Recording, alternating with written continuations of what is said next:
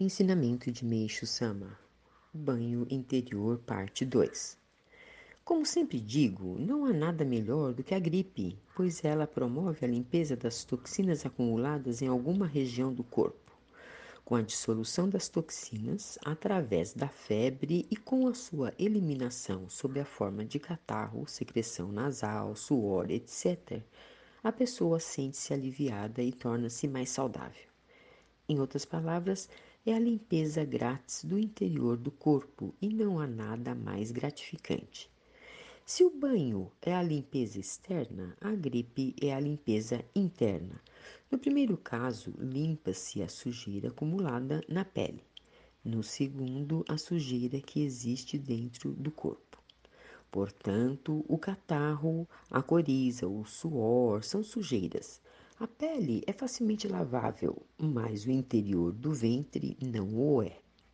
A natureza, porém, é perfeita e, atestando a perfeição do Criador, executa a limpeza interna através do processo chamado gripe, ao qual devemos ser muito gratos. Interpretando, ao contrário, o processo de limpeza interior do corpo, a medicina utiliza os venenos denominados remédios para detê-lo. Ora, neste mundo não existe nada que seja realmente remédio. Se ele existe, é a comida imprescindível à nossa vida. Por conseguinte, o remédio hoje utilizado com tanta gratidão, na verdade, é veneno e dificulta com a sua força a cura da doença, donde se conclui que não há erro maior que este. Mas é, por que ocorreu esse erro?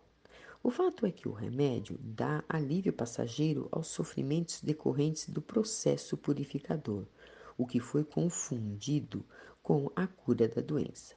Logo, ele constitui o fruto proibido. Além de descobrir o grande erro da humanidade, eu ensino o método chamado Jorei de eliminação das toxinas. Através dele, os leitores poderão compreender como é grandiosa a minha atividade de salvação. Assim, hão de concordar que a construção do paraíso terrestre pregado por mim, mundo isento de doença, pobreza e conflito, não são meras palavras ao acaso. Revista Eico, número 147, 12 de março de 1952, tirado do livro A Verdadeira Saúde Revelada por Deus.